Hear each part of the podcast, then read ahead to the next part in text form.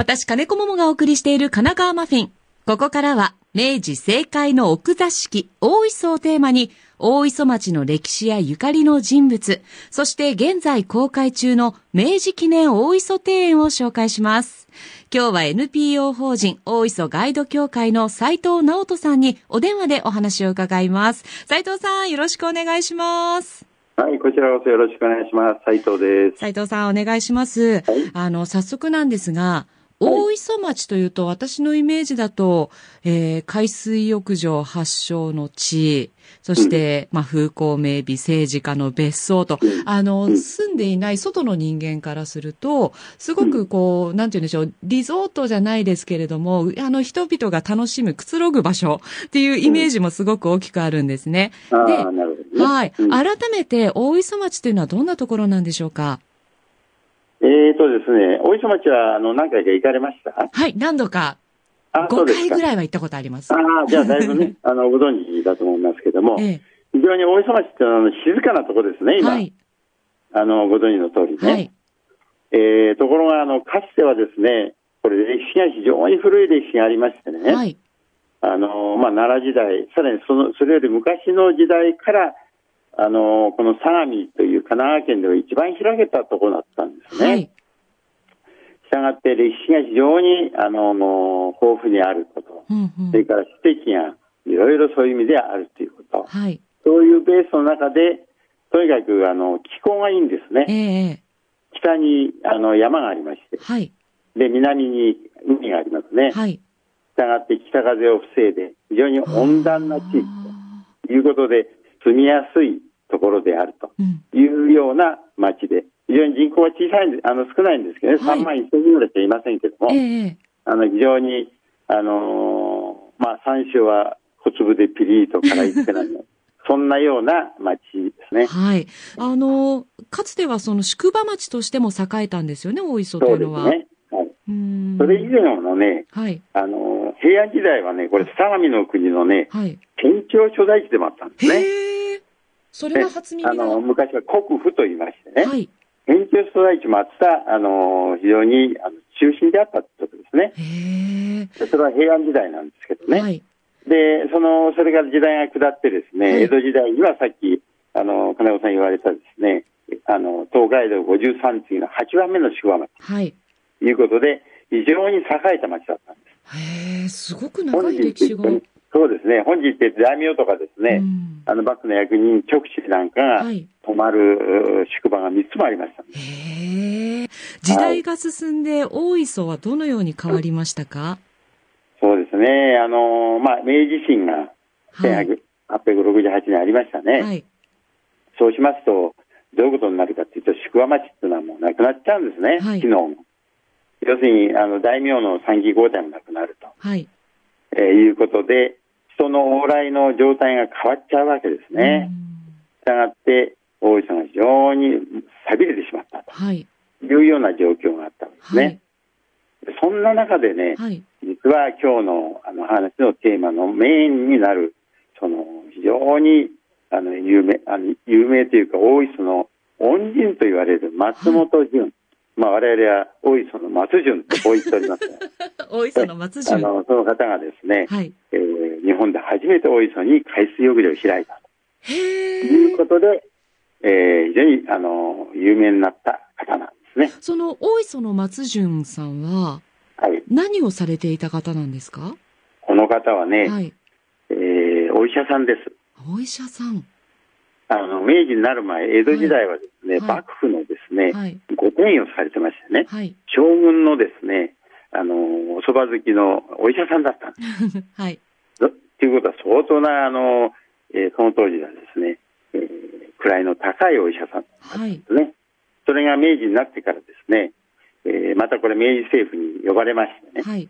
で、陸軍軍医総監という、まあ、ちょっといかめしいんですけどもね、はあの、軍の、えーお医者さんの最高の地位に、こう、なったはい。というような、あの、方です。へえ、じゃあ、もう松本先生とお呼びしてもいいぐらいの方ですね。でも、はいあのー、なぜそのお医者さんが海水浴場を作ろうと思ったんですか？これはね、はい。この松潤さんはですね、はい。実は、あの、長崎に留学をしたんですね。はその時、長崎の、あの、留学先の先生が、あ。はい。あの、オランダのポンペという方なんです。はい。で、この方がね、とにかく、病気にならないためには、海水浴、はい。これがいいよということをですね、はい。えーポンペさんから聞いたんですね。それを覚えてたんです。はい。はい。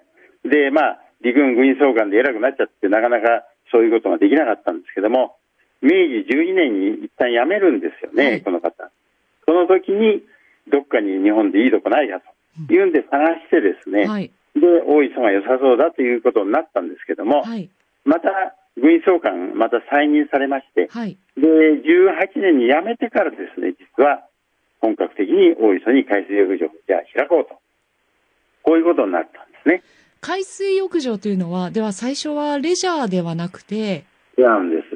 治療とか健康目的お医だったと。者さんの、はいもう、あの、なんていうかね、あの、雇用、ああ。雇用の場所としてですね、どうやって海水浴場で、これはね、はい。あの今、この電話なんでね、ええお見せすることはできなくて残念なんですけども、はいえー海にですね、はい。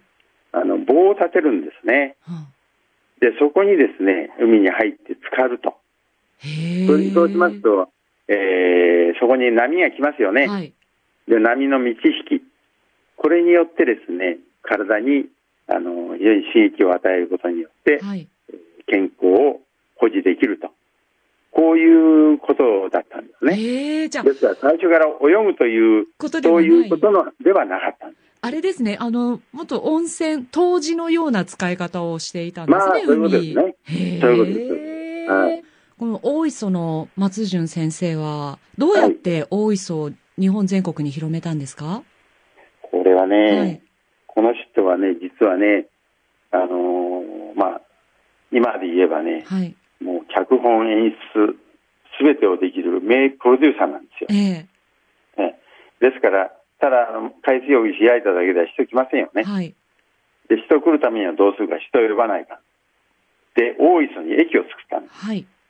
これは、あのー元じ、元上司だった山形有友、はい。それから伊藤博文はい。に、えー陳情してですね、なんとか大磯に駅作ってくれと。いうことで駅を作って。うん。その当時、あの、横浜から神津まで、えー鉄道ができる、うん予定だったんで、はい。それに大磯を入れてくれと、はい。駅を。ということで、駅を作ってもらう。で、明治20年に駅ができまして、それから、実はお客さんがたくさん来たと。いうことですねそれからですね、えーとにかく大磯を宣伝しようと。はい。特に東京に宣伝しようはい。ということで、はい。まあいろんなことやったんですね。これみんな自費ですよ。うん。歌舞伎の演目を作りましてね。海水浴場。そうそうそう。だから海水浴場を舞台にしたね、はい。はい。歌舞伎の演目を作って、それで、はい。まあ、あの、東京で上映したと。へ上え。演したと。それから、あと人気役者。はい。ね。あの、市川團十郎だ、尾上菊五郎、はい市川左團次だとかね、はい有名な役者を大磯へ連れてきて、はい。海水パンツを履かせ、はい。さらに海水浴をさせて、はい。それをまた錦絵にして。で、それを東京で名刺に配ったと。へえ。で、それから、あの、政治家が多く大磯に来るようになったのは、なぜなんでしょうか？そうですこれはね、松本潤のお弟子さんもたくさんいたわけです。はい。その方も軍員総監になったりした偉い方がたくさんいるんですね。あで、この方もですね、実は呼ばれて大磯に別荘を建て始めたんですよ。ーもう人が人を呼び呼んだんですね。ですね。それから、あのまあ、明治の元勲と言われる山形有友、陸奥宗光、伊藤博文、はい。大隈重信、はい。鞘に金たちはですね、はい。実は、この松潤先生の患者さんなんですよ。患者さん、そうというそうたる方々ですけれども。で、その方も、じゃあ分かったということで、こと続々と別荘を建てると。まあ、要するに、松潤さんは、その大磯の別荘町になるための呼び水であったはい。こういうことですね。という存在だったんですね。へえ。そういうこだとをからそれに続いてですね、うん財界のじ、あのー実業家がはい。大磯に別荘だったり、はいそ。れから文化人がその後続いたりということで、もう続々と来てですね、はい。まあ、一時期、まあ、そういう方たちの名士たちの別荘が大体200件ぐらいあった大磯にですか？ふうそうです、そうです。はあさあ、えーちょっとお話変わりますけれども、はい今現在、明治記念大磯庭園が公開中ということなんですが、はいはいこれどんな場所なんでしょうかはい。これは実はですね、さっき言いました明治の元勲、はい。要するに明治維新に功績のあった方々がですね、はい。軒を連ねて住あの別荘だとか、それから本邸だとかを建てたその場所なんですね。はい。あのいわゆる松並木、東海道の松並木に沿って彼らがですね、えー別荘をたくさん建てたはい。という、そういう場所が、実は今回、明治記念大磯庭園というふうに、えー、いうことで、あの、オープン、一部、一部ですけどね、はい今回、オープンになったと。こういうことですね。もうどんどん今整備を進めている状態ですか？そうですね。あの、完成するのが、まあ、2024年に全面公開とはい。いうことなんで、はい。今回は、あの、庭園だけ、あの陸奥宗光と、はいそれから大隈重信はの邸宅の庭園だけを公開するということにえーなっております。庭園もね、あの、本当に立派な景色で、はい。ね、あの、遠くの、ね海と合わせて眺めるのもとっても綺麗でしょうね。そうですね。うん。あのーこれ、大隈重信の庭園と、はい。それから陸奥宗光の庭園っていうのはですね、日本庭園なんですけども、えー大隈、ちょっと違うのは、はい大隈重信の庭園はですね、部屋の邸宅の中から庭を眺めるための庭園なんではい。す。ですから、あの、だんだんに、その、う海を借景としてですね、はい。えー中から眺められるような、あの、庭の、あの、景色になってます。はい。で、一方、陸奥宗光邸の庭園はですね、はい。まあ、回遊式庭園と言いまして、はい。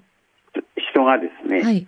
歩きながらそのお庭を楽しむと、はい。こういう立て付けになってる庭園だということで、ちょっと違うんですけどね。きっとそれぞれの人の。好みが反映されてるんでしょうね。だと思いますけどうんね。はい、これ全面の公開予定は先ほどおっしゃってましたが、2024年。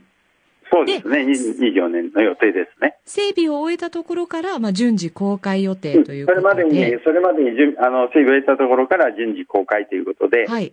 トータルはですね、はい。